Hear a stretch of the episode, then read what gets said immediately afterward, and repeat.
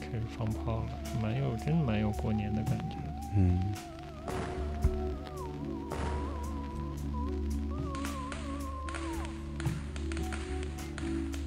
窦唯现在在采样上挺挺厉害的，嗯挺厉害之前有个那个监听街，你知道吗？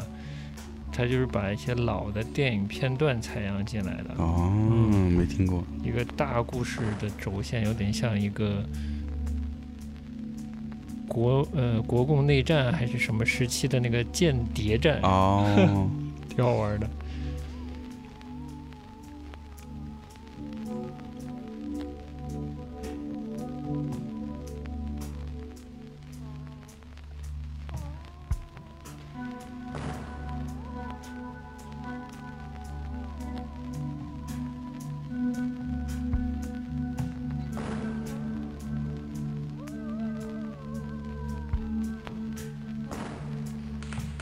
这段可迷了，我觉得就背景这个。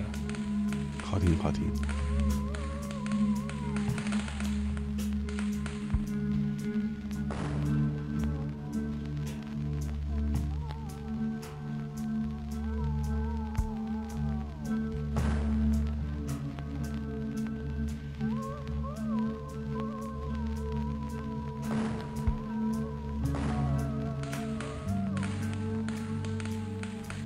高级高级高级。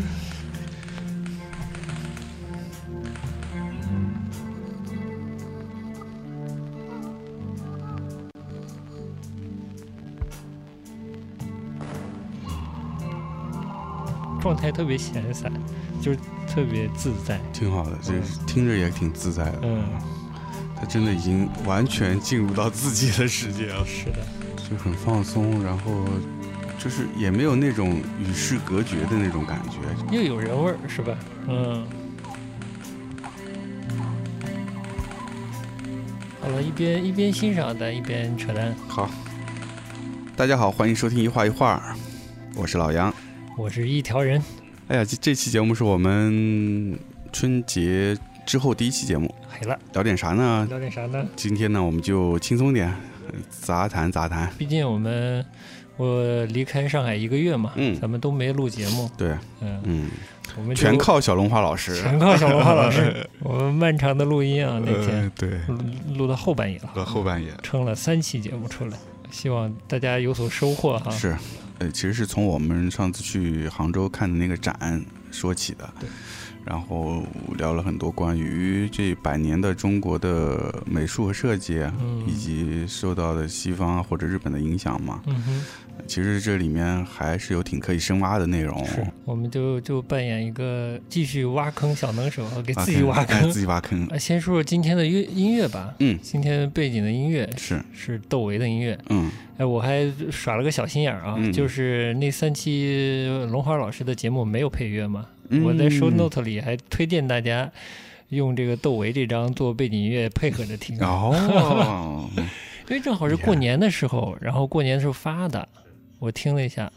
还确实蛮有过年的氛围的。然后听着杨老师，哎，特 别棒。呃，从内心的嗯在赞赏这张专辑，真的是、嗯、非常好，感觉和在上海过年的那个气氛特别像。是吗？对，因为我们家住外环嘛，嗯外环以外嘛，所以就是还是允许放鞭炮的。那嗯其，实现在国内很多城市都全程禁烟火嘛，对，上海还算是比较人性化，周边郊郊区还是可以放的，所以我们家那附近就是还是过年期间能零星听到一些烟火鞭炮声，然后那感觉就有点像它的采样，就是感觉离远远的，对离着你挺远的，有嗯远远的传来一些噼里啪啦声，嗯嗯，然后又又感觉那种感觉就是说，嗯，没有以前小时候过年那种很特别热闹、特别吵嘈杂的那种嗯气氛，嗯，它有一些让人感觉有一些悠远，悠远，嗯甚至有点对对对怀旧，是有是吧？点怀旧，对，嗯也很适合这个过年期间。来听，符合一个现代的这个对对对春节的感觉，对，特别符嗯、合当下我们过对春节的对这个心境啊。对，哎，真的就是年味儿这东西离我们有点距离了。嗯好像嗯我就是查网上嗯，对于这张新专辑嘛有嗯评价，就嗯说这个春节最有年味儿的就是窦唯的这张。啊是吗？这叫万图岁福。封面也是很过年，一个大红色。对，难得啊他用这么饱和的红色，说到年味儿， 以前我们过年比较有年味儿的，刚才说到了这个，嗯，烟火鞭炮是对吧？嗯，另外一个以前家里重大的就是看这个春晚，呃今年你来看了吗咱？就咱就聊聊春晚、哎，哎我是没看啊，我你都完全没看呃我吗？我我大概看了前前两个节目，哦，OK，我天呀，前两个节目约等于没啥内容，嗯呃，对，就唱歌跳舞 吧。唱歌跳舞，然后嗯哎，是前两个吗？就反正我看到那个谁，贾玲是贾玲吗？你都啊那个哦看到贾玲了，贾玲比较靠后比，较靠后嘛，嗯那我可能是中间又看了一眼，哦嗯，就看到他那个看了一小部分他的那个小品，呃，她体检的那个啊，嗯嗯，贾玲今年的节目不太好，嗯是吧？嗯，我觉得啊，嗯，所以我也没看下去，嗯 看两分钟就走了。对，那个 呃，编剧上不是特别出彩，嗯是近近些年的春晚也都没有得到什么特别普遍的好评，好像是啊嗯是啊，就之前每年还能看看大家吐槽，今年连吐槽都变少 了。都懒得吐了。 是，是，呃，我是看了，陪家人基本是从头约等于从头看到尾了，嗯嗯嗯感觉就是也不想吐槽，反正就这样看下去 了，平静的看下呃去了平。均看 下去有种面对现在的春晚，有点面对家庭的感觉， 是吗？哦怎么说？ 就是透着无奈，但是哎呀，就是有点无奈，但又觉得这事儿还是呃仅剩的一点年味儿了吧，嗯把把这事儿就是还是要进行下去。嗯，所以以前我可能再往前个两三年。嗯三四年会更不耐烦，嗯就是会看一半儿，可能想看别的了就。嗯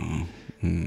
今年就比较踏实，可能也跟回去的比较久也了是有关系，嗯可能回去了一两周左右才、嗯才过年的。嗯。就心境不太一样不，太一样能耐得住这个烦，然后就一起看完了，就是这样的。嗯嗯，，可能跟好玩吗岁数上去也有关系，有点关系，我觉得有点对关系。，我也是，我应该有好多年是一分钟春晚也没看了，大概有呃好多年一分钟都没看，嗯对，所以今年还算看了一眼。你都在干嘛那些 年？我估计可能是因为生娃之后，啊嗯每年过年就是到那个点儿娃要睡觉了，所以就陪、哦，陪着娃儿上床，然后自己拿个 pad 看点别的东西。是吗啊，对某内嗯，这个春晚八点就开始了，那么早就睡了？啊所以有小朋友嘛，要、哦因为他进了房间还在床上还得闹腾一会儿。哦，你得陪你得陪他是对吧？啊对对对对，我理解了，我理解对了。哦，你还有这样的人生经验，就是几年一分钟都不看的。呃对，因为但是现在因为小朋友大一些了，所以就睡得也晚了，所以嗯就今年就还看了一会跟、儿。跟我也是跟我爸妈一起嗯看了一会儿。嗯，那你爸妈是看完了吗？我爸妈是看完了，但他们、哦我觉得他们现在老年人也没有像以前那么看那么认真那么仔细了。嗯，今年的感觉不太一样，就是前些年可能又看，然后又有激情吐槽，今年就是特 别特别平和的把这事儿就看完了，嗯觉得好笑的呢就笑笑，有意思的就看看，没意思的就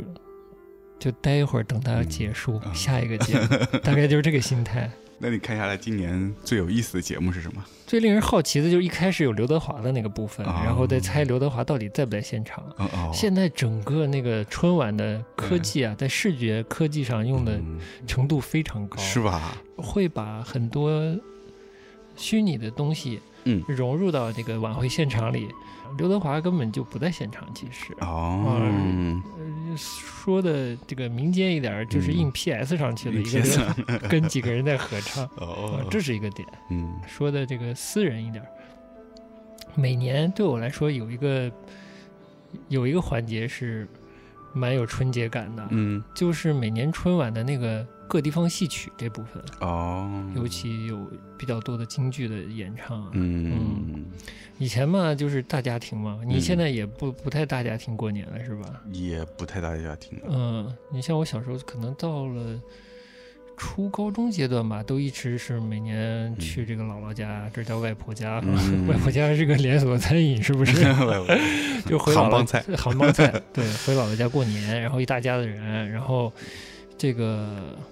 呃家里老人啊，就是姥姥姥爷是最关注每年的这个戏曲的部分，嗯，哪个角儿出来了，唱的哪一段儿，哎嗯，妆化的怎么样啊什么的，是最关注这个的。这这部分对我来说就有点刚才听窦唯的那个鞭炮遥远的鞭炮那个感觉哦，嗯，让我遥遥遥的想起以前一大家子过年的那个感觉。别的这唱歌、跳舞、娱乐这些的，我觉得都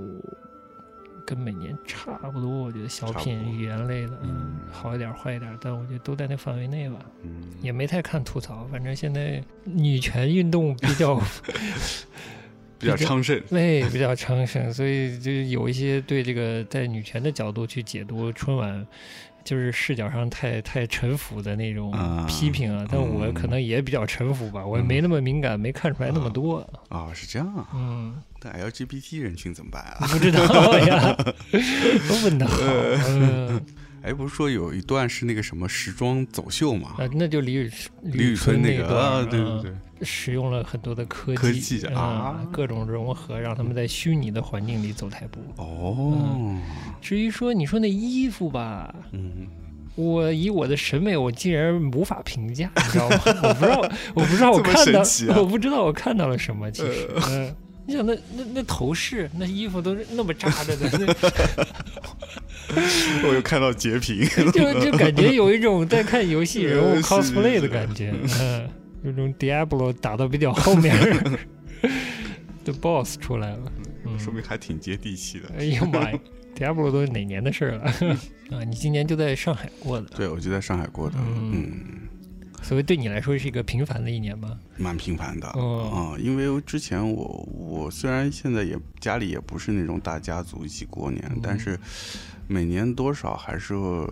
就过年期间总归要回去家里两两三天这样子，嗯，看回谁看家呀？呃去我奶奶家一啊、因为我奶奶还在嘛，所以我就还得回去去看看奶奶这样子，嗯、然后可能也会有别的亲戚会在，嗯，对，就是范围小点，但就还是会会回但去也是个团聚的场合。今年就比较特别，就是一直在上海没离开过。嗯对，所以我我觉得今年可能有点年味儿的，反而是看了几个综艺节目，聊聊看，哎，是有谁？你推荐的我推荐你什么《风味实验室啊？等一下，》，哎，嗯，那个就特就本身它就是一个春节特别节目嘛，对啊，所以对就感觉还是挺有年味儿的，嗯哎，就做的各种好吃的，是啊，热热闹闹的是吧？对，这个风味实验室本来是《风味人间》的一个有点番外感的，配合主主纪录片序列的一个节目，嗯大家凑在一起做做饭、吃吃饭、聊聊天儿的那个比较轻松的嘛。嗯，嗯，对，前两年是是配合性的，好像是一九年是配合《风味人间》的主节目出现的，今年呢没有主节目，只有这个风味实验室。哦，但我觉得依然还蛮有过年的感觉的，对毕竟是四个四个人聚在一起嘛，是是，又做饭又聊天儿的。对。嗯，而且我觉得比较有趣的是，他找一些呃不同行业的人来对的一起聊聊美食，嗯或者他们在嗯吃美食时候的一些故事、嗯啊，还分享一些，我觉得还挺有趣的。是，嗯，是但今年的嘉宾呢，就是跟吃本身关系好像没有那么大，对，没有那么大，往年会就是上一一九年的那一年会相对跟吃会关系更大一点。嗯，今年这不是乔杉也来了嘛？嗯，嗯嗯嗯呃啊，对，乔杉、蒋方舟，然还后有那那个个还有那个那个哎呦，那个月下也也出来那哥们儿哎，那哥们儿，那个呃，臧飞臧鸿飞，张飞啊嗯，对，嗯嗯，就是偏娱乐，今今年偏娱乐，嗯嗯还有张泉灵，嗯。嗯嗯，我这看到后面我就，哎，我印象最深的其实嗯是张泉灵那一集是吗？啊，你你对张泉灵有概念吗？没有，嗯没概念没，有他以前是央视的记者，哦，嗯张先令还真是不了解。我当时啊，就是，嗯，那年在汶川地震那年，我记得他还是去一线的，嗯所以也有看到一些他的报道，对他印象还蛮好的，也嗯是原本是这个央视的新闻的。嗯，骨干来的，我觉得、嗯，后来也不知道怎么的，就是想通了还是怎么嗯想不怎么了通了呢？就跟这个，就跟另一个安徽人啊，这个、 黑叔叔陈小青是安徽人嘛？嗯对呃，做的这个节目嘛，风味这个系列嘛。另一个安徽是安徽人是谁呢？罗振宇，哦哦，对，罗振宇山会，他跟罗振宇去跑到罗振宇的那个得道去做事情了。啊，他去过得到，那现在还在吗？现在应该还是嗯在跟啊同一家公司吧，就搞什么支付费呀、搞教人怎么投项目啊之类的。所以我看到他上那个节目之后，就特别惋惜。你是对他惋惜还是对节目惋惜？嗯，可能更多的是对他，呃或者说对中国的新闻事业吧，啊 嗯有点惋惜。然后就是在过节目的过程中，明显能感受到他在为了说支持付费的好话而说好话的那种感觉，哦在推销这些东西嘛。嗯嗯嗯就其实跟黑叔叔跟陈小青做节目那种接地气、那种相对实在的跟人分享的感觉不一样，嗯有点硬，嗯有点得到的味儿，你知道哦是吗？吗 哎，就是就有点惋惜。嗯，嗯，哎对。但整对，黑体叔黑叔叔还我觉得还挺好的，我超爱黑嗯叔我叔的，其觉实得嗯就是他那说话那感觉就是特别容易听，对， 说话好听，其实嗯，说话听。嗯。然后黑叔叔说到黑叔叔，我要开始乱乱跳了。这个跳呗，春节跳跳跳，嗯，嗯，黑叔叔春节的时候也做节目了，哦，我不知道你听了没？没他听，跟那个独库老六，嗯老六邀他做音频节目，嗯他所以他做了一个系列播啊的春节的音频播客，相当于、哦虽然他们可能也未必叫那玩意儿播客啊，啊一次聊个半小时的。哦，我觉得老六挺有劲的，嗯老六现在也就前一阵子啊，他他的微信的公众号叫六个拉底，嗯六个 苏格拉底他嗯弟似的，他六弟 啊，苏格拉底六六弟。然后他有一段时间每天也分享个一小段儿，可能不是六十秒，嗯就是长长短短的吧，嗯，每天分享一小段他的语音。你知道像谁吗？像谁啊？像罗罗振宇宇啊，啊，罗振宇以前也这么搞，对。对对， 但我觉得就就特别诙谐，就一下被六化了，哦 就变成老六的风格在分享东西，挺有意思的。嗯他过年就拉着黑叔叔去做了，我没做没记错，他这么喜欢六，我估计是六期吧，嗯哦，所以它不是一个长期的节目， 不是，就是过嗯年的时候分享，好像他俩都没回家，都在呃都在北京，嗯然后就录了一这么一个系列。嗯我真的很推荐你，反正如果最近有闲的没事儿的时候，想听个不太长的半小时左右的节目的时候，找点年味儿的时候，你就可以听这个，嗯，非常适合路上听哎，其实挺不错，就陪你聊一个春节的，啊， 可以聊一个春节了，对， 不 是陪你聊六块钱的，六块钱，嗯哎，，哎，别说还就是六集，啊嗯，真聊是六就钱，他怎聊么了这么六喜欢六啊？哎就是老六就这毛病，他的 他的不是毛病，他的营销特色、个人特色就是六。那主要聊些啥呢？老六要求他要求黑叔叔不要聊吃，哎呦，所以就从过年，嗯从跟家的关系，从嗯跟故乡的关系，这些事儿，人情的这哎些呦事儿聊，有意思了，我把黑入技能给锁了，对，锁技能了。但到到后面还是有一集给他聊哎了， 啊，吃和喝还是给他聊了，真挺有意思的。就两个那一辈儿的人，然后他俩都是所谓曾经的小镇青年，嗯嗯嗯，一那个年代的小镇青年聊自己跟大城市的关系，然后离开了小镇之后跟小镇的关系，然后嗯跟父母的关系，嗯我觉得还蛮有劲的。你有兴趣嗯好可的以好的听听。嗯，真是城市化的过程中，小镇青年蛮主力的感觉。是吧？因为现在这蛮多就是做事儿做的挺好的，也是曾经的小镇青年。嗯嗯，就说小镇是个江湖，你在大城市，在北京、上海、深圳啊这些地方，你可以一个人猫着做自己的事情是可以的，但在这种小镇啊，你必须在这江湖里混，嗯呃，你才能做事情。哦嗯，这这反正挺有意思的，有兴趣好的可以听听好的好。的嗯，其实我不知道你啊，反正我对小镇的生活生态不太懂。嗯嗯，听他们聊这些，我自己觉得挺有意思，也挺长见识的。尤其他们又是八十年代处于一个在学习成人的阶段吧，有些嗯部分会聊到八十年代，我觉得挺有意思的。之前说这个中国的现代化，我们说嗯嗯百年对前，对嗯、我觉得八十年代我也分不清，我现在也不太确定它是第二次还是第三次啊，嗯反正是一次新的现代化，也是嗯挺有意思的。他们赶上了，嗯，反正你有兴趣可以听听，俩人说话也挺挺有意思的，好也嘞也好听。好的这是一个年味儿系列，我觉得对我来说，啊，这也是个年味儿系列， 陪你聊一个春节的嘛。聊一个春节的，嗯这提起来挺有意思的。好像其他跟春有特别强烈春节味儿的文艺作品的话，哦，我还看了一大鹏，不是就是大鹏的片儿，嗯，好像叫《万事如意》，万事如意，好像是嗯它分两章节，一个叫《万事》，一个叫《如意》，然后就是他回家过年的纪录片儿。嗯，是在哪播的？呃，上了院线了，上然了后院现线在上了流媒体了。好嗯嘞嗯，也是过年期间上的啊。对的，但是另一种曾经的农村的集体这种生产队的这种环境的嗯走出来的，走到城市的青年，然后回农村，他想回去拍个纪录片儿，看看自己的家乡，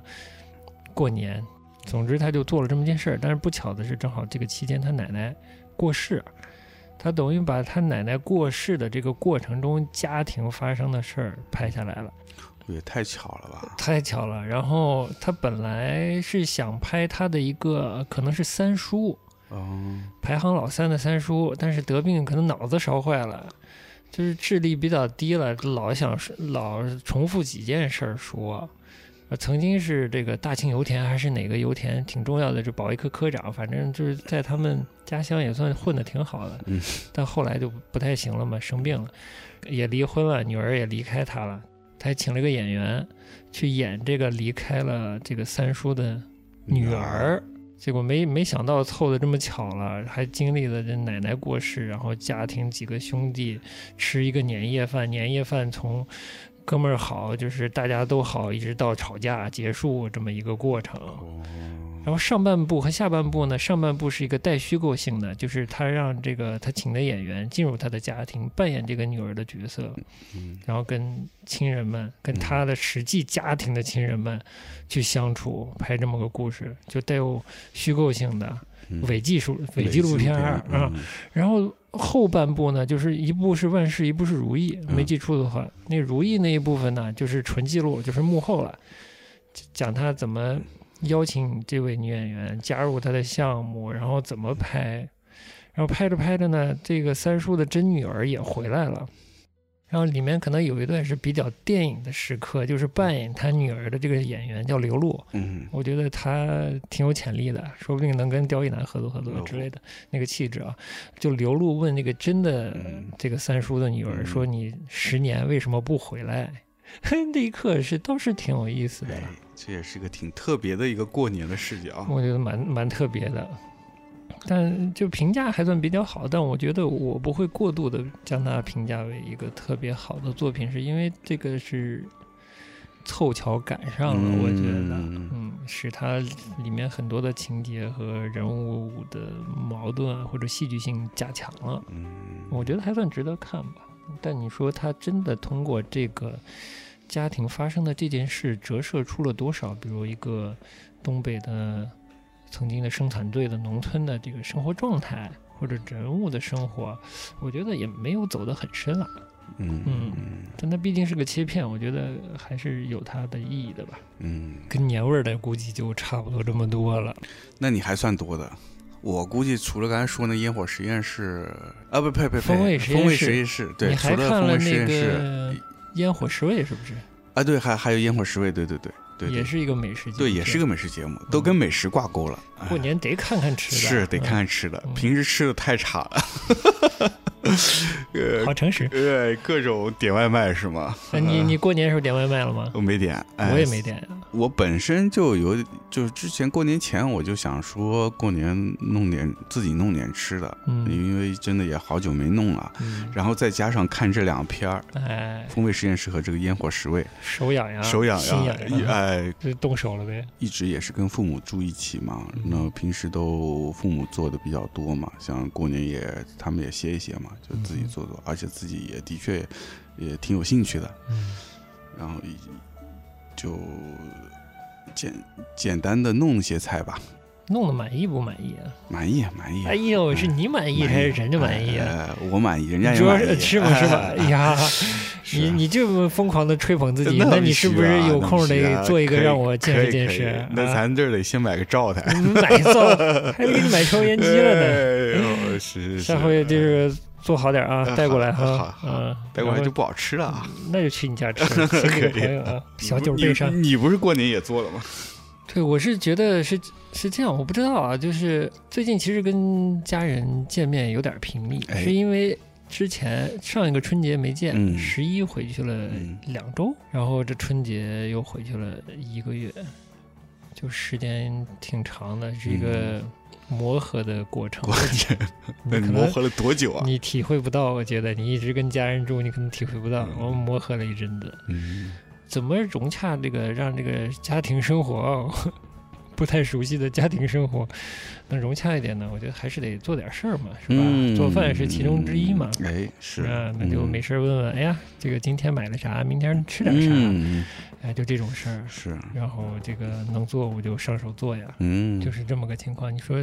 要做多好呢？没有，但嗯是就是动手做了。是，就是动手做，我觉得还挺关键的。对我来说，这个做的过程我还也挺享受的，偶尔做做，这个兴兴趣还是比较高昂。哎 呦，那隔几天做一次？最长也就是两天得做一次吧，那还嗯啊可以可频率挺啊高的。我那这个可以春啊节，嗯，有一些部分我觉得像做创作，嗯一直在动手嘛，整个人会是一个在一个比较松弛的状态下去想一些事儿，嗯，就那状态还挺好。另外一个，我觉得它是一种跟我们父母这一辈的一个沟通的一个方式。嗯，我们这代人跟父母能沟通的、能交流的事情，其实并没有那么多了。嗯因为往往会反而在有些问题上一一交流吧，就还会有 矛盾。嗯，但是在这个问题上呢，就不太会有什么不太太会大的矛盾，对，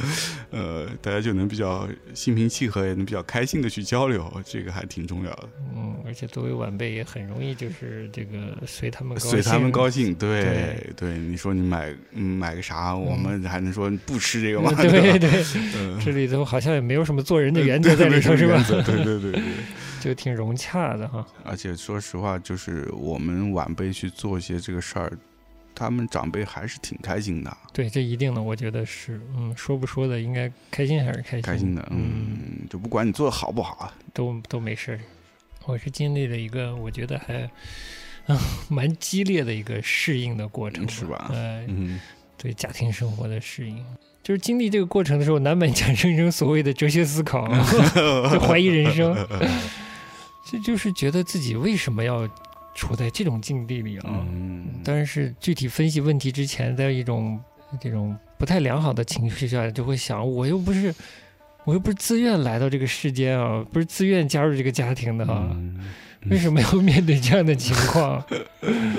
哎呦，我就觉得自己好冤呀、但是，然后我马上就是人成长了，然后马上呢就反向思考，我说谁是自愿来到这个世上的呢？都不是呀、是，对的，嗯，而且你还你现在还有这么个人，他这个呃长辈可能有的已经没有长辈了嘛，嗯，嗯，这这方面还是得，嗯，就不能太想法上不能太冷酷啊，嗯，虽然各有各的局限性 是吧？我就又又把自己找回来，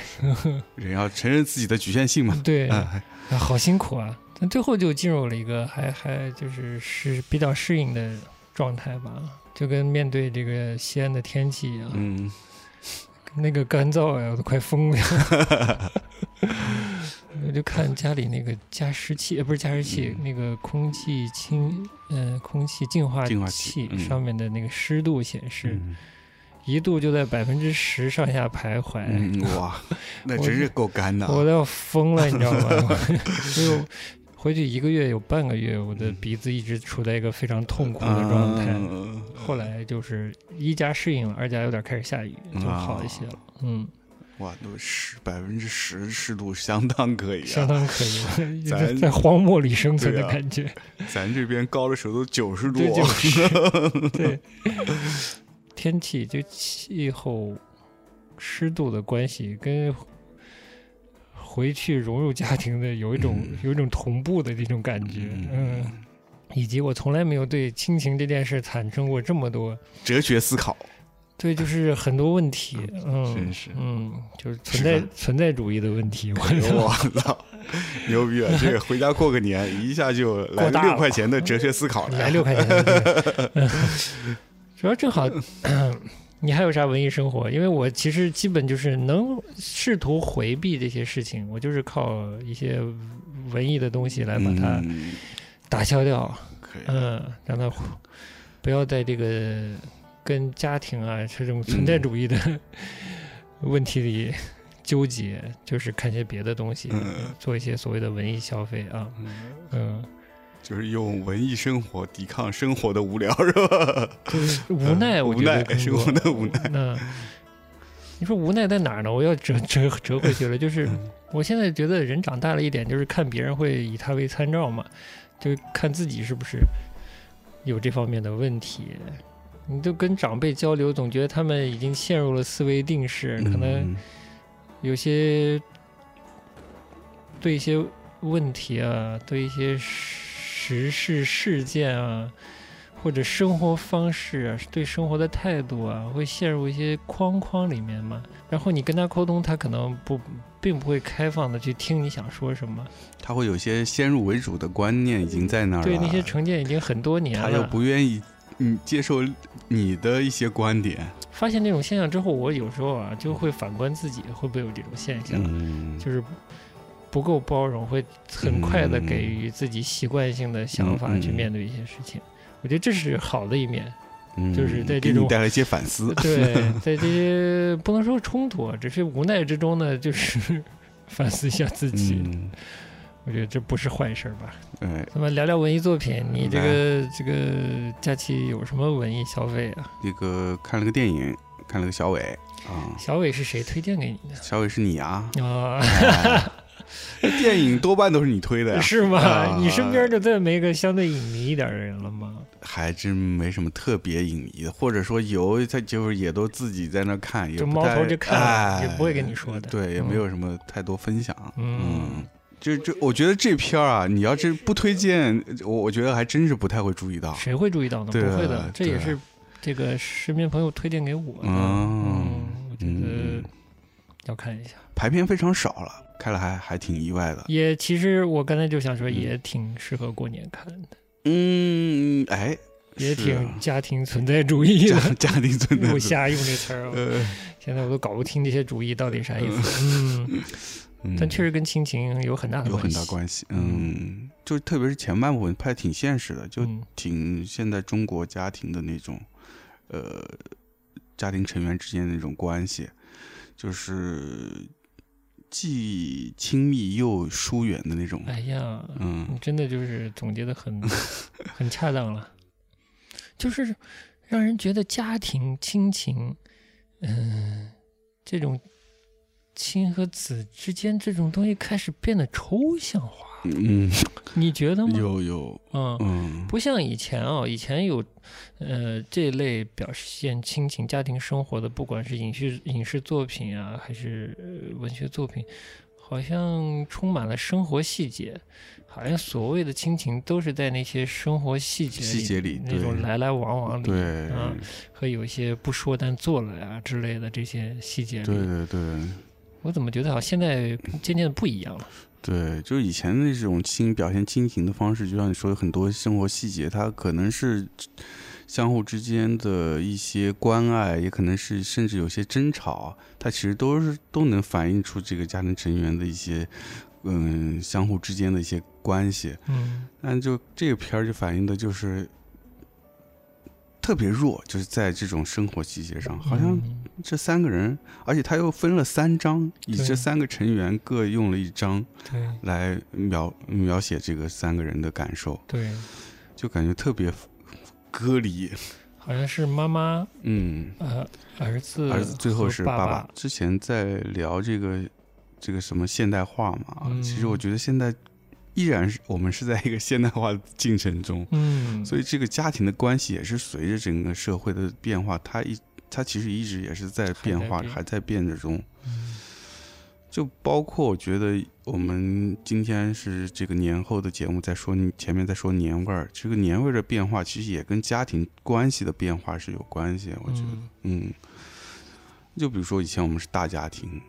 那是一个大家族的概念，那大家过年必须回去，对，不管怎么样，这个形式在那儿，会让你觉得这个家族是有一个牵绊的东西。对，他可能可能是你的祖祖父祖母在那儿，他他他立在那儿，他可能就是一个轴，轴，嗯对。然后等到他们离开我们之后，这个轴没了，那这个大家族其实就有一些松散了。嗯，然后到了现在，不仅是大家族，甚至是这么一个小家庭，我们跟父母之间，他其实也变得有有些疏远了。是嗯，你还算近的，我可能跟父母现在因为孩子的关系，可能长期住在一起，但是这个交流其实并没有那么多，啊，我理解了，就是无非也就是一些生活上的琐事有一些交流，但其实它没有更深的一个，呃，我们所谓更精神层面的交流，嗯或者甚至是他们的喜好现在有什么变化啊，什么这样其实都没有太多的这方面的相互的了解。我我之前也跟你聊过，说嗯生孩子这事儿啊，嗯，就我觉得风险很大嘛，嗯，就是这个风险啊是是说是你平等的看待这个人的嗯风险啊，就是他活生生出来一个人，嗯又跟你关系必然的那么近，嗯有社会要求你这么近的，嗯你可以不近，对吧？但你弄他出来干嘛呢？嗯 就是他万一就是他好的话，他可以跟你做朋友，我觉得这是特别好的事儿。那万一不行呢？我就就觉 得特别糟心，你知道吗？就是想想就糟心，就是多了一个人，但你又跟他有最后变不成朋友的话，那就是嗯干嘛呢？嗯度过这个春节，我有特别一个明显的想法，就是其实什么爱情啊、亲情啊，我觉得最重要的是是友情。嗯，虽然我定义不清，但我觉得就是能把所有人的当做朋友来对待，然后做好这个朋友这事儿、啊，嗯，是对我来说，我现在觉得是最高级的一件事儿，是最融洽的一件大事儿。概理解你的意思，嗯，就是你跟父母能做朋友，跟孩子能做朋友，这已经很了不起了。不要说什么强烈的撕不开的亲情，或者浓的嗯化不开的什么爱情这些东西。对，就是其实亲情、爱情到了最后，它其实都是凝结为一种友情。哎，嗯就是结了婚就变成了 朋友。嗯，对，对，其实大家一直说父这种子女和父母之间，如果能做朋做成朋友的关系，大家都很羡慕嘛。嗯其实也是一样的嘛。是但这个需要双方都 为之付出 很大的努力。应该是，应嗯，该所以是最核心是，呃，双方都心智上啊也好，观念上都能同步的话，那嗯可能比如说父母就可以，父母和子女就可能可以变成一个很好的朋友。嗯，夫妻之间也是一样。嗯，你说白了，这些所谓友情、亲情、爱情，到最后，我觉得我简单归纳就是达到一个相互理解的一个状态，嗯，就是有一种相互的默契嘛。正好那个黑叔叔嗯跟老六的节目里，嗯，还 黑叔叔还聊出了自己交朋友的一个原则。哎呦，就是如果这个人啊，他没有老朋友，只有新朋友，他就不想跟他交朋友。哦，这个朋友论是哪里来的呢？接着跟你讲讲好了，嗯也是我春节期间的收获哎呦，啊、也跟你讲了，就是我开始读这个，其实之前比较火的小说，嗯叫做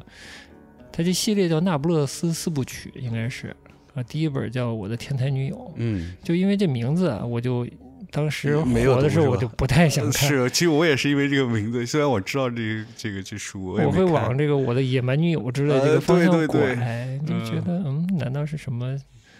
那种比较简单的爱情小说？嗯，就是 Q 老师啊，借我一本儿，嗯我就看了，一看我就觉得哟了不得，嗯，怎么有这么好的作者？就是引人入胜，哇有塞点儿啊评价相当。高啊，对对对这些对呃对这个人物的命运啊，嗯就是有钱竟然会有种嗯牵挂的感觉，嗯嗯，就一直读下去。最近才，但我看看书也比较慢，我才看到现在看到第三本了。嗯这里面就有两个人物之间的这种不是牵绊，我觉得就是互相映照的这个关系。哎呀，不不知道怎么说好，就是呃，这这是一种可遇不可求的事情吧，嗯、但我觉得也是一种好的提醒，就是你要有一个，不是一个，我觉得是很多的人去做参照，你在嗯生活中，倒不一定非要像这种小说啊这么戏剧化，它就是两个女孩的故事，从小时候，从上小学的这个年纪，嗯他们相识，然后估计到了第四本就是六十多岁吧，嗯，这个阶段，两个人之间的故事，漫长的人生故事，哇，好长，其实也不漫长，但是他写的非常好，我觉得这个作者好厉害，嗯他。写小说既有现代的特色，又有那种所谓这种经典文学经典，文学西方经典文学。但今西方的经典文学可能是十八世纪18世纪左右嗯的那、那种嗯经典文学啊，就开始开始现代化呀，开始有资本主义的那种西方的经典文学。嗯就是，但我确实不太熟，嗯，我只能觉得有那种影子，它的章节感和对心理描写的部分，就是该痛快的时候很痛快，嗯然后该细腻的时候很细腻。还有一点就是，它讲的是两个女生之间的故事嘛，两个女性之间的故事。我怎么看下来觉得一点都不陌生呢？嗯不能说很复杂，我觉得很正常，就是两个人走得比较近，然后一个以以另一个人作为参照的时候，它里面带有那种渴望成为他，有时候又会嫌弃，有时候又希望从他的影响中摆脱，有时候有又有点周而复始这种感觉。嗯又会怜惜。呃我我看完以后，突然觉得怎么，我就没有什么情绪，这这个性别壁垒，嗯我觉得我作为男性也很理解啊，嗯就是所有那种女性友谊中的那些小九九的话，嗯 我觉得我都懂。啊，那说明他这个翻译的应该也挺好的，我觉得翻译的对，因为很不错你，是对这个外国文学的翻译是存在质疑的一个人， 超级质疑好 吗？正好前两天我看到嗯这个《新京报》，《新京报》有个有个书评专栏吧，还是嗯类似于副刊性质的东西，院校的教师，我不知道是什么教授之类的啊，就说，呃，我们的市场上的译文的作品啊，有百分之六十是不可读的，嗯这个哇就根本不值得读的。嗯，我只是看了一下标题，我没有细看哦。嗯嗯，但我觉得它一定不是夸张，嗯，我也觉得，因为我相信你也一样，嗯就是我对们啊都读到过很多就是翻译的， 呃简直是简直了，啊简直了，对，就那话都读不懂啊，啊、就是虽然我觉得欧洲的学者，尤其思想家、哲学家，有一段时期是进入了一个完全不说人话的状态，嗯对，啊就自己都不知道自己在说 啥。对自己飞翔在自己的这个精神世界里啊，嗯。但不至于就是简单的，不说简单的啊，就通俗一些的文学作品呢、或者社科类的东西也特别的拗口，然后那个就不太对了。之前看一些，比如是先是看一些那种，呃，艺术评论类或者史论类的那些书，那本身跟你讲的一样，就本身那估计原文就写的不知道在写 啥， 对的，那这就不说了。然后还有一类是，比如说像专业类的书，比如说像版画的书，呃，这个你体会深。叙述型的、说明性的文字，这翻出来也看不懂，也看不这我就不懂了。就因为他译者不懂，对啊，嗯就第一步该干嘛，第二步干嘛，这对都说说不清楚。方法对象他都不了解，嗯所以他描述不清。哎，怎么扯到这儿来了？ 啊，说小说啊，从小伟说到了小说，哎呀，因为我们还没有疯狂的夸小伟、呃 对，啊，对啊，对，其实这个那不勒斯四部曲啊，嗯有一种。也是跟家庭的关系、跟城市的关系，它也有点像两个呃小镇女生的一个不同的命运。嗯这个成长的过程一一直这样那样的牵绊着。我觉得是互为参照，当然是以一个人为主视角去写的。啊，哎，刚才说到哪儿了？小伟吗？小伟，小伟，小伟就是家庭是吧？对呃，家庭也是小说中很重要的一部分。然后小伟，我觉得真的看完，我觉得就是特别好。这是特别好他，有的部分举重若轻，我觉得作为一个年轻作者，真的嗯还不错的。不错，小伟其实是就是嗯这个作者，我忘记他名字叫什么了。这个导演、嗯他其实是拍一部电影，为了纪念他爸爸，是但是它的核心是想讨论亲情是什么，嗯，嗯，大概对是这么一件对事儿。对他爸爸去世了，得病去世了，然后之嗯后，在爸爸去世之后，他拍的嗯一个电影，而且这个是他的，应该是他第一部作品吧？应该是第一部嗯作所以品，第一部作品拍成这样，就是真的相当惊艳，我觉就得是我对我来说完成度是相当高，相当，高的。嗯，就是从最基本的各种方面，我觉得都他完成的挺好的，比如说摄影啊、演员的表演啊、嗯服装道具啊、服装道具对镜头的运用啊、那个镜头构图啊，我觉得都不错的，都不错的，嗯嗯，甚至是我们说到他那个调色啊调色也调的相当好，对有有这个韩国调色风，调出了韩国标准。韩国真的是挺厉害的，嗯挺厉害的但这次是好像是北京的一个公司给调的，我也嗯，留意了一下那个调色，我不知道叫不叫调色员啊，就负责嗯调色的那个嗯工作人员的名字，嗯嗯我觉得我值得留意他一下，因为调的真的挺好的。对，因为你其实一个电影镜头出去一个场景里面，它其实有很多东西嘛，对比如说无论室内还是室外场景，它有很多东西，所以它就会有很多颜色，对所以它就要控制在把这些颜色控制在一个调子里色调里面，对但是它又不会给你很强烈的说是一个红色调或者绿色调，嗯嗯，只会说有比如说偏暖或者偏冷的倾向，嗯这样子，啊，最厉害的就是这导演的第一个作品，然后基本是家里 家里亲友们支持，亲友支持啊、帮他完成了一个电影，对哇，当然可能也是跟他要拍关于亲情、关于爸爸的这个故事有关系。但我觉得有意思就是他说的，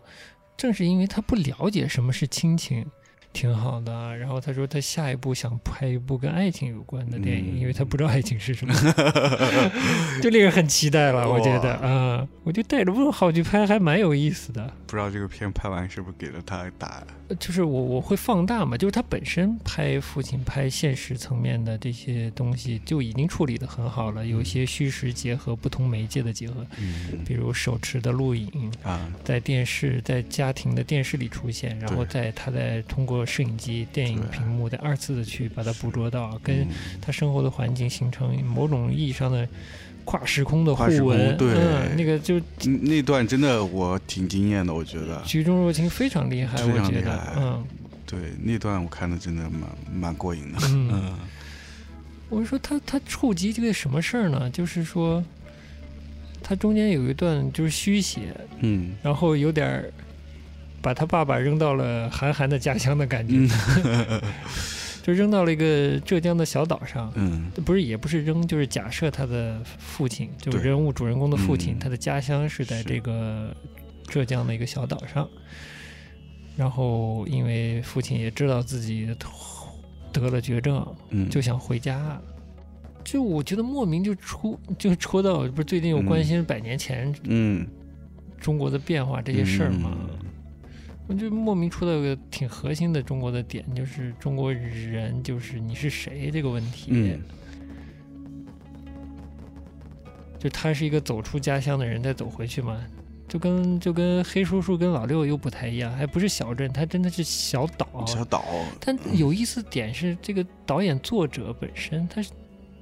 他假设了这么一个岛出来，嗯，啊假设了他的父亲是生于这个小岛的，他希望父亲的根来源是一个很远的地方，嗯嗯，他自己设想的一个，对。他可能本身他父亲是广东人之类的，嗯因为这个事情发生在广州，就他家庭故事发生在广州嘛。嗯，取景基本也是在广州是，但突然就跳出了广州，嗯来到了浙江那个小岛。对，然后这个演父亲的这个香港演员也不错，这个对说的这个那个小岛的浙江口方音言方言，嗯，我觉得完成的还可以。完全可以，嗯嗯，虽然我我不是这么懂这个嗯南方方言，嗯但我觉得完成度挺好了，已经。嗯我是有一些听听过浙江方言的嗯，经验，嗯我觉得他表现挺好的，对， 啊这所以这个影片另一点就是体现了香港演员的职业素职业养。素养非常高，真真的的很高。嗯这几个演员，我后面看到字幕就惊了，嗯这几个主要演员全是香 港演员，对而且都是香港，之前我都没见过对，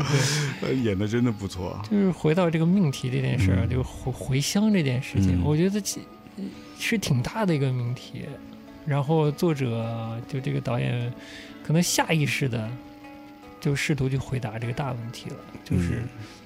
嗯你是谁，你来自于哪儿？ 对，你说是他是可能没有意识到，无意间戳到我这觉得个是主题啊无，没有那么有意识的。对他本来只是想找自己跟父亲的关嗯系嘛，是然后他把这个溯源好像放大了。对，嗯，然后将父亲的这个角色的这个来源放到一个很偏的一个地方去了。对，但我觉得就是这是我们这一代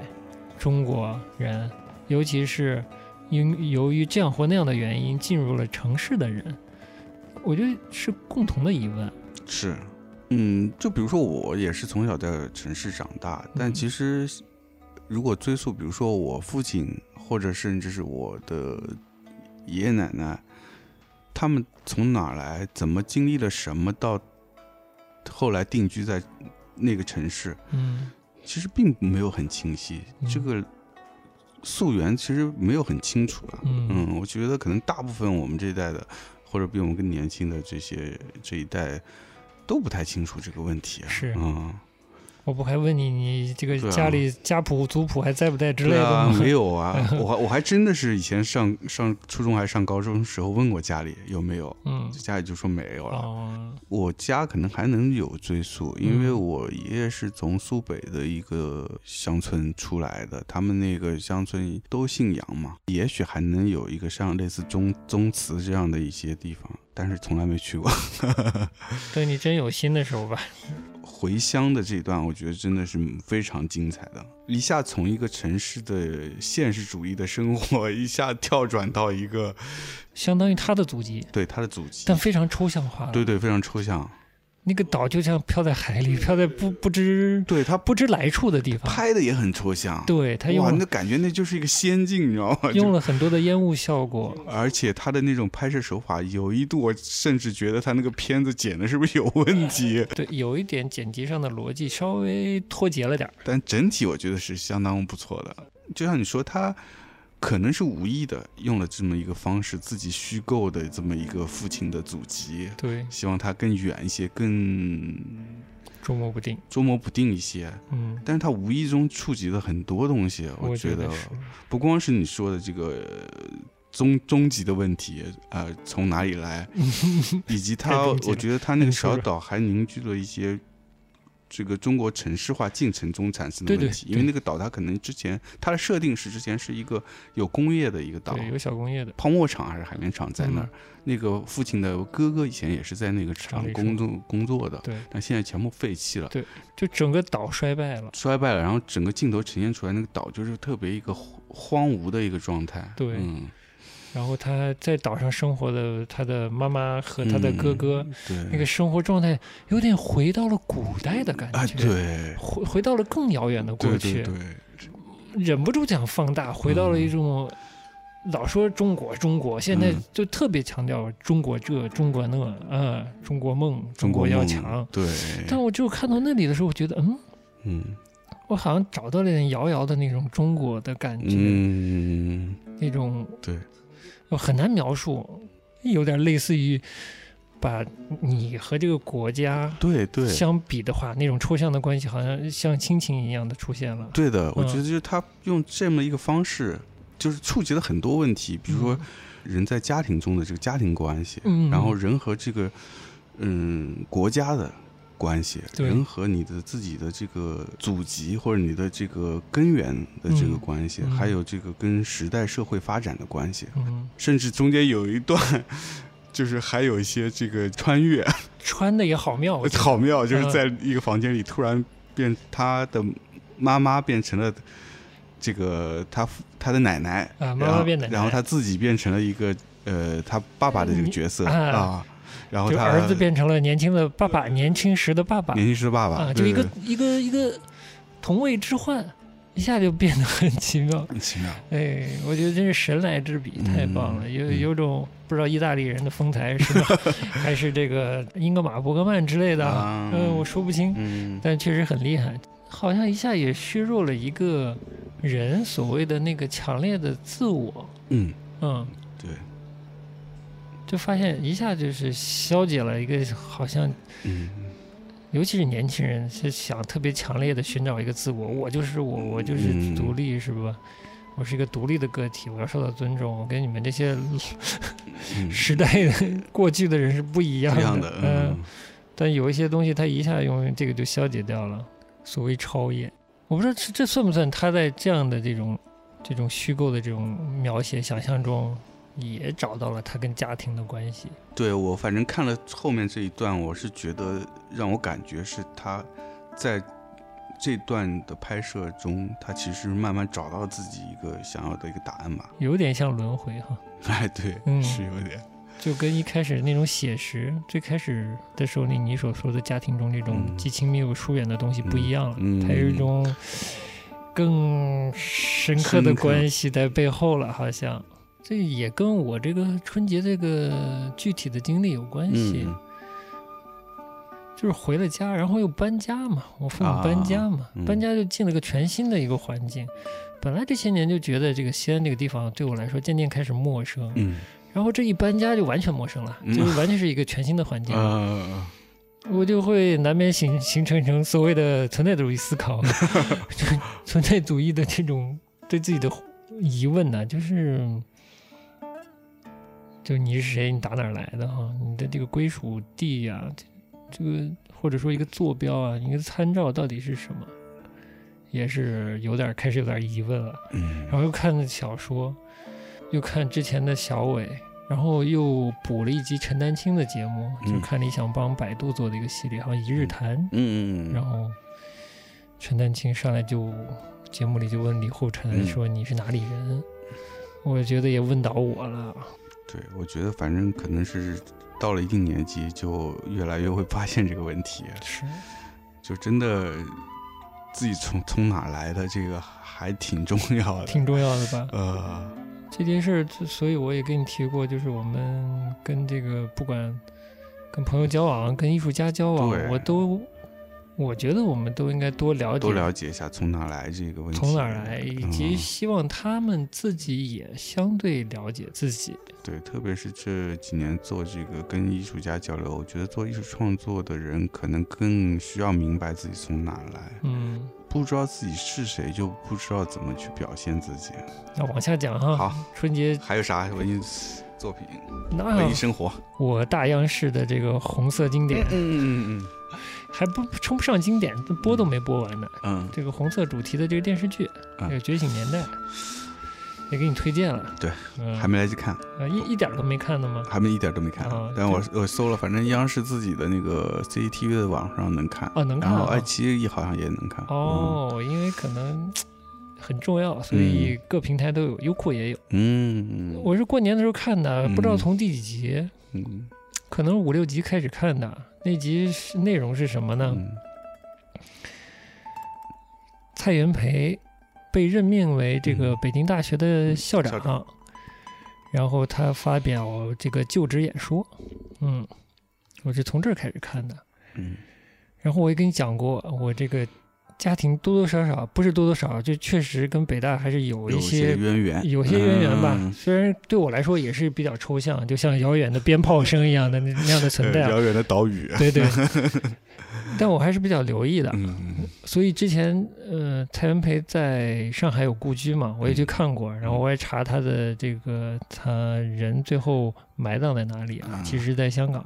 哦，我我以前去过港岛的一个天主教墓地墓园，嗯我好喜欢哦，是吗？哦，环境好好哦是吧？啊， 墓也很肃穆，然后里面的嗯植物啊什么的都，嗯尤其天主教他爱装饰自己的墓碑嘛，啊有很多很漂亮的雕塑啊、天使之类的。嗯就真的很 很好的地方。然后我当时查到，我还想下次如果再去香港，我要去看一看的，嗯，希望有机会喽。嗯嗯，反正一时半会儿是去不了。啊蔡元培的这个就职演讲的部分，嗯然后我，看到制作还蛮精良的，就刚开始看，我觉得制作还比较精良，比较用心，嗯，就看得那出我们来，大洋是绝对不差的。对啊就看出来制作比较精良。就嗯然后我就开始听内容，我就发现有意思了。嗯我就觉得怎么混杂进了一些现代的语言，以及现代嗯可能更应和此时此刻的这种价值观的言论呢？嗯，就是蔡元培的这个就职演说，然后我就随手就谷歌了一下，啊，果然是做了一些相应的改变的。啊，嗯这就开始让令我审慎的看待这个这个电视剧了。嗯我还没有太审慎起来的时候，我就发现主角是陈独秀，嗯，嗯就整个片子主角是陈独秀，我觉得非常哦，嗯重的在他身上，因为他毕竟其实是呃中共的创始人，嗯然后是以一个非常非常正面生动的一个形象来、嗯来表现的，而且确实那个演演员演的也好，不管是气质还是表演的能力都不错，也说俗气点也是讨人喜欢的。嗯，就作为我来说，有时候你愿意平视他，有时候你愿意仰视他，他表现出来的这陈独秀也是令我有点意外。我不知道你对陈独秀有概念没？基本就停留在那个那个以前的那个历史教科书上。 那你印象里对陈独秀的那个我评价是正面的，对还是相对负面的？对我的印象是在创党这件事情，他是嗯非常正面的，嗯但到了后期长征 嗯那会儿，他就变得是一个比较负面的一个形象，啊，左倾冒险主义嘛。哎呀，你记得这么熟，这次以这么正面，我有点意外。嗯我前两天呃因为这个好奇心，我就去查了一下，然后查到一篇儿一篇论文，嗯是那个加州大学戴维斯分校的一个姓陈的，应该是估计是是东亚还是什么学啊的嗯这方面的一个教授吧，姓陈，应该是华人，嗯嗯他就写了一个呃中国影视作品中的这个陈独秀形象的变化，哦，来试图分析。厉害了，专门有人做了分以析。他作为一个侧面来分析一这一段历史吧，怎么说呢？就对于那段历史，正好我们在聊对对，百年前对中国文艺呃新文化运动，嗯他这个就从这里开始的，嗯就是蔡元培当了北大的校长，就我看到的时候，蔡元培出任北大校长，然后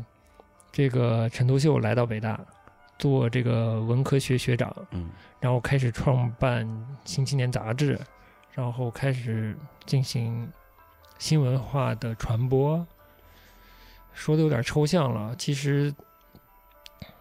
就令我非常好奇，因为我们之前去看展都是一些史料，已经然后被压缩的很压缩饼干的状态了、嗯那些信息，嗯然后突然变成了一个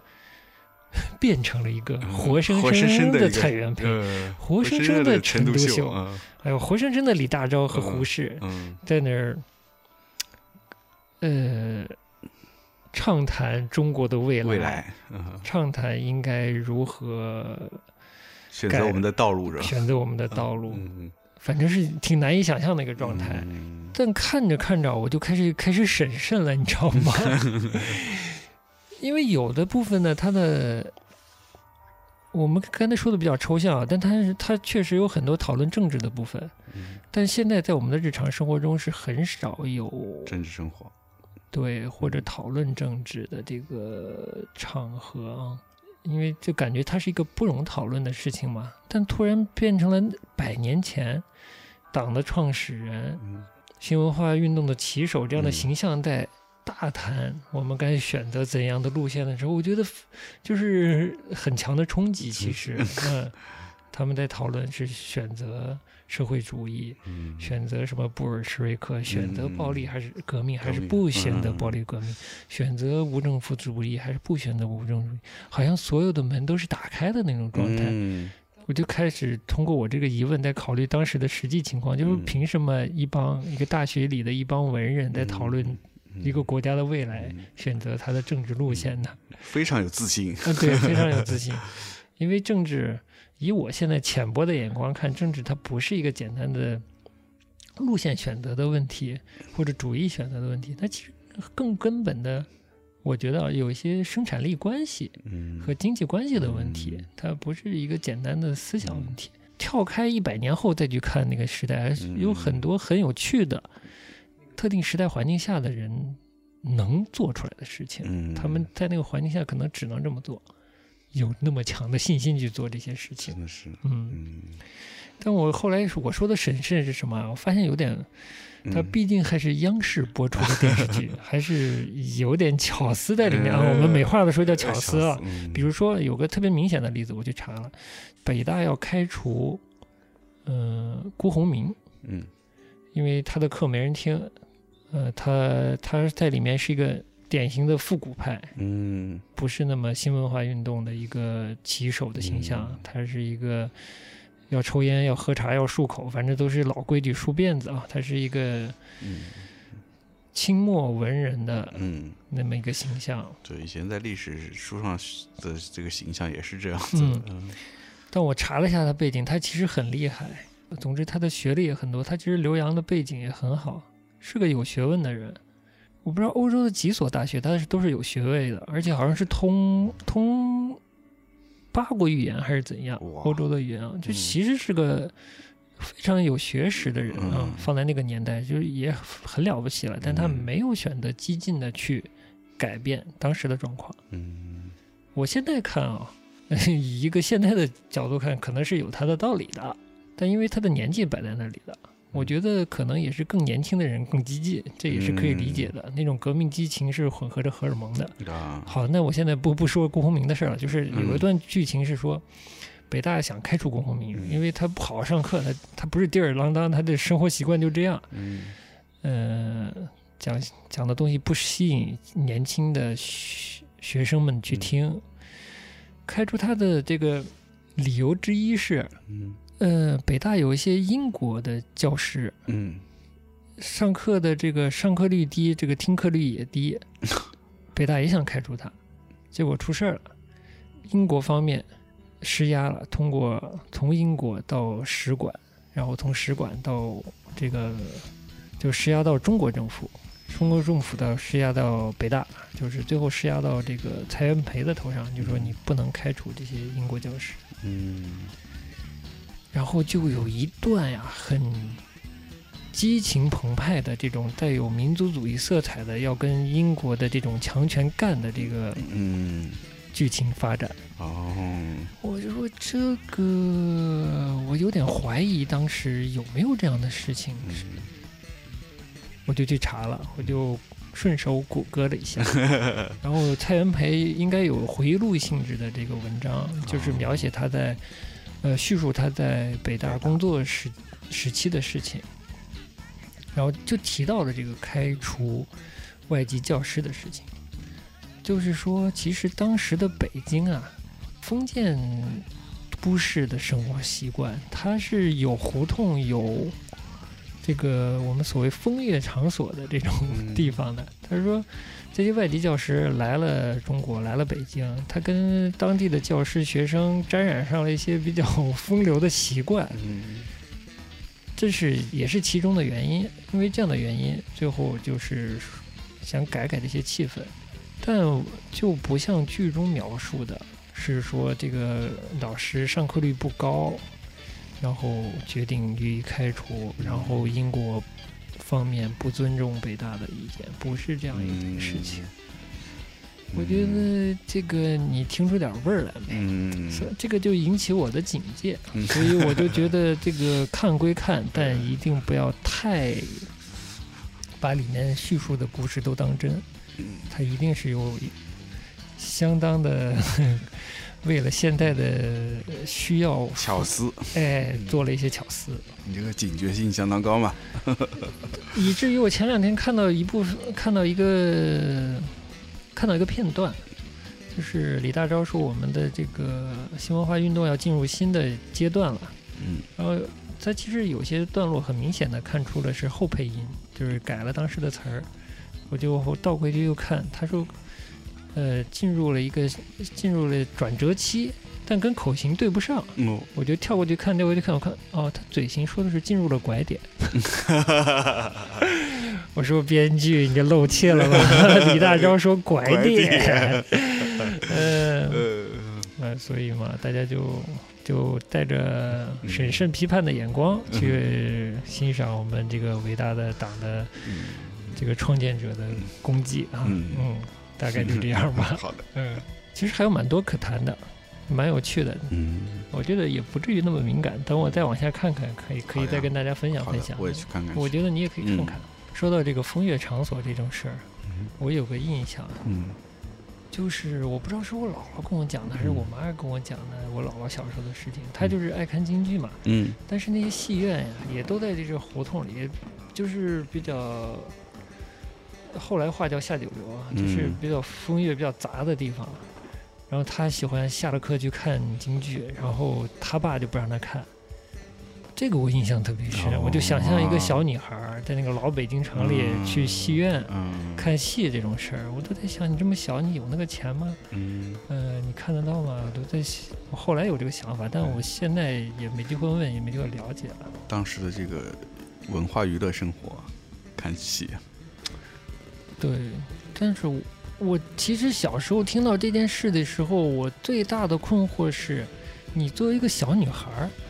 你怎么会喜欢那么老的东西呢？我也嗯我也傻，因为我也小，是因为对她来说不老，不，老，对那，会她儿就是是那个年 代的对，那会人，儿是最流行的东西，可能是最流行的文娱文娱活动，真的是嗯哎呀，行啊，拉拉杂杂聊了些过年的事儿哈。对，我本来还想，昨天是三月八号，嗯今天是三月九号，嗯，本来就是拜晚年加加怎么说，祝这个女性听众三八节快乐。三八节快乐，嗯。但其实本来我还想聊聊 Clubhouse 来着，我们这么一个与时俱进的节目、嗯是吧？ 是是是，嗯，都 Clubhouse 都已经凉了，我们终都于已可以经聊凉了，聊。对，聊一 聊呃，正好是在过年前热起来，对的是吧？嗯，然后整个过年期间，看很多人在在上面听，对嗯，嗯，也是感谢陈感谢陈老师，我他妈胡说八道， 感谢杨老师给我一个这个邀请码邀，请哎码嗯哎，我也共襄盛举，是上去听了一些不同领域、不同话语圈层的人的一些分享，嗯蛮有意思的蛮有意思的，嗯说不定我们可以晚点的分享一是下。可以嗯可以，嗯，那怎么着？今天这个拜晚年节目就是就先这样 了。先这样呗，行，反正这个这个春节我觉得收获挺多的，我们呃生活也有些变化，对吧？比如我们的娱乐更丰富娱乐了。跟 我我们自己生活也过起来了，哎生活过起来了来你怎么形容这个生活过起来这件事情？我觉得心境放松了。对我做做呃过年这待了一个回去待一个月，嗯然后呃跟我们做的事情跟你也拉开了一些距离。对，呃，确实心境也做了一些调整，我觉得对也是有益的有调整有。益的，对嗯我也是，就是人也是放松了一些。我我们也可以通过各样各种文化娱乐的生活， 是吧？丰富我们自己， 嗯哎，这样我们也有内容可以跟大家聊嘛。 对，对之前可能有点不自觉的还是太紧绷了一些。对的，嗯，嗯，就是做事情呃可能还是放松下来会好一些。会好一些，嗯，呃，为了这个之后的这个番外节目呢，我还拿我不是拿来，我直接拿顺丰把我剩下所有的书城旧杂志都寄过来了。哦然后走之前还买了二零二零年一整年的这个书城的书城，对对杂志对，对，多看书绝对有好处，有好吗？我觉得书神还真是挺不错挺的，不错的这哈，改了版以后也还能看的。也还能看的值得看啊，里面的选题啊什么还挺多元的，这也是我前一阵子跟那个我们一个做这个图书编辑的朋友聊天的时候，他提醒我的。他说：“嗯还有哎，还还在有，我一看，哟，有微店，哎，有过刊，先来一年的， 就这么先买了一年的，嗯。但我会偏向于先分享这个我之前的、嗯十多年以前的东西，嗯拉开一些距离可以去看一些东西，可以会比较有趣。嗯，然后这些新的呢，我们会看了以后可以融在节目里，对对对，嗯对也推荐大家去买了看，对对，既然对还买得到嘛，对吧？行，那今天就到这儿呗，好嘞，嗯，下期节目再见，拜拜